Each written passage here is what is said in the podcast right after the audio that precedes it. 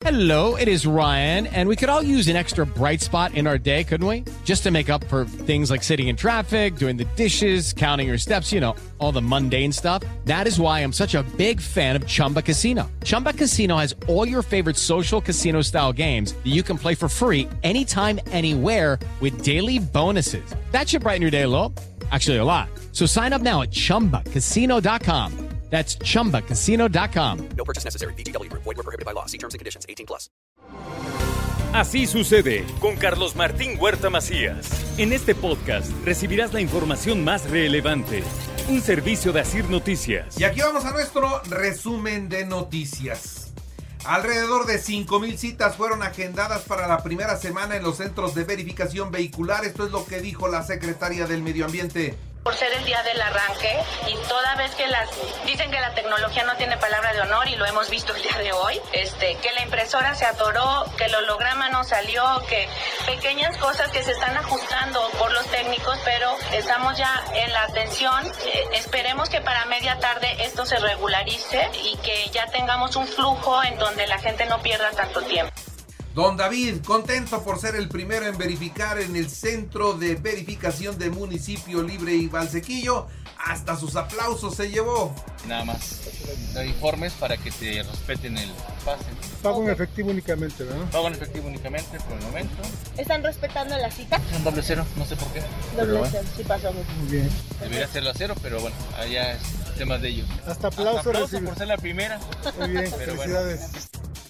A este gobierno no lo presionan con gritos, dice el gobernador del estado, luego de la manifestación de maestros en Ayoshutla, un evento que encabezaba el presidente de la República. El gobierno no trata con rajones y menos con gente que piensa que presiona. Ahí el delegado de bienestar, cuyo nombre no quiero repetir, pues destila frustración, amargura, envidia. Y bueno, hoy vio la oportunidad de que maestros los metieran al evento para gritar. En lugar de evitarlo, pues lo permitió. Ahora, Melitón Lozano, quien era el secretario de Educación Pública, dijo que presentaría su renuncia y el gobernador desafiante le dice, pues la estoy esperando. El secretario Melitón Lozano le dijo al director de gobierno que durante la mañana entregaba su renuncia a la secretaría. Estoy esperándola, ya estoy esperándola, porque esa fue, yo no he hablado con el secretario, pero ya se comunicó con el director de gobierno anunciando que va a entregar su renuncia. Bueno, cuando la tenga en mis manos tendré opinión sobre ello. Por lo pronto ya no puede entrar a la Secretaría de Educación Pública Melitón Lozano, sellaron la oficina de la Secretaría y María Cecilia Sánchez Bringas es la encargada de despacho. Vamos a esperar la conferencia mañanera de hoy para saber si la ratifican en el cargo de secretaria. Es necesario revisar el actuar de Rodrigo Abdala y en su caso sancionar su responsabilidad en la protesta ante el presidente de la República. Esto es lo que dice el líder del Congreso de Rodrigo Abdala. Se refería al gobernador del estado. Escuchen. No sé si pueda o no rendir cuentas, pero sí es el responsable de que haya dejado pasar algún tipo de protesta o marcha como esto cuando era el evento de otro tipo de circunstancias. Insisto, es delicado, es muy delicado porque entonces cualquiera se puede filtrar y cuando digo cualquiera es algo grave. ¿eh? Yo creo que él tiene que poner en la mesa y ser objetivo si es una persona técnica o es un ente político que lo define con mucha puntualidad. Adán Augusto López Hernández vino a Puebla sin futurismo político, ni a tapar ni a destapar candidatos. Lo que no vino Adán Augusto López Hernández, secretario de Gobernación, fue a hablar sobre los temas de futurismo electoral en el estado de Puebla. No vino eso. ¿eh? Cuando un personaje político llega a un lugar hay que aprovechar la esencia de la visita. No, él no vino, ni a tapar ni a destapar a nadie. Puebla, San Andrés Cholula, Cuautlancingo y Zacatlán inauguran el segundo corredor metropolitano de ofrendas. Se podrán visitar desde hoy hasta el 6 de noviembre. Y ya que hablamos de estas actividades, inician los operativos de seguridad para la venta de flor de muerto en la plazuela de Santa Rita en el municipio de Atlisco. Y también presenta San Andrés Cholula la segunda edición del festival Sendero de Almictlán. Esto es del 28 de octubre al 3 de noviembre. Ya muchas, muchísimas actividades con motivo de la fiesta de muertos.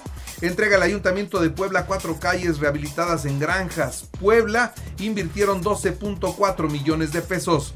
Vamos a entregar estas 8.5 calles de colonias granjas de Puebla. Es lo que representa la obra, que se suma al total de 334 calles que ya llevamos, de pavimentado o de relaminado. Nos comprometimos a hacer mil de ellas, ya llevamos 334 y estamos muy contentos de entregar estas prácticamente nueve calles el sector restaurantero de Puebla ya está operando con números negros después de la pandemia. Esto es lo que dice Carlos Asomosa, presidente de Canirac. Nosotros ya estamos trabajando con números arriba del 2019. De hecho, hoy nuestra prioridad es incrementar nuestras plantillas de trabajo y con gente más capacitada. Eh, es, es, cierto que mucha gente que tenía tiempo con nosotros se fue, muchos ya este, trabajaron por su cuenta. La Cámara de Comercio pide al gobierno del estado adelantar los aguinaldos para que los puedan gastar en el buen fin. El gobierno federal estamos seguros que también va a apoyar, seguramente para todas las personas que trabajan en el gobierno. Hablaremos también con, con el alcalde para ver si, si es posible hacer esto. Y ya las empresas ya serán, cada empresa sabrá si adelantan o no, pero creo que es también es un buen recurso que se puede eh, echar a andar, adelantar una parte del aguinaldo para aprovechar los descuentos del buen fin. Por falta de componentes, Volkswagen realizará un paro técnico en los segmentos 1 y 2. Esto será del 24 de octubre al 7 de noviembre. En otros temas, destacan estudiantes de medicina de la Benemérita Universidad Autónoma de Puebla en diversos foros nacionales donde reciben premios y reconocimientos.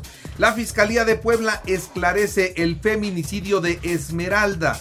Hay dos presuntos responsables vinculados a proceso y en prisión preventiva. Además resolvió otros hechos y desarticuló a un grupo delictivo al que pertenecían estos dos imputados.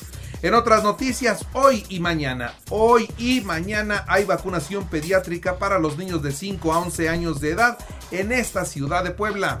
Vamos a estar con la vacunación pediátrica en Puebla Capital y 43 municipios, aplicación de primeras dosis de 5 años a 11 años 11 meses, así como segundas dosis en este mismo grupo etario. Vamos a estar en Acatzingo, Amosov, Puebla Capital, San Martín Texmelucan, San Andrés Cholula, San Pedro Cholula, Tecali, entre otros. El horario es, el horario es de 8 de la mañana a 4 de la tarde. Y le actualiza los datos COVID, hay 27 nuevos contagios, no hay muertos, solamente dos están hospitalizados y ninguno se reporta grave. Los daños por el huracán Roslin en Nayarit deja tres muertos, 180 mil habitantes sin luz y 5 mil casas dañadas según el reporte de la Secretaría de Seguridad Pública.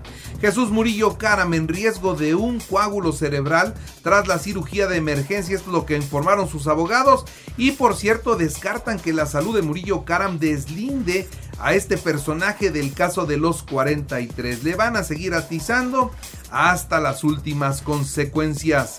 Y dan risa las declaraciones de Ernesto Cedillo y de Felipe Calderón.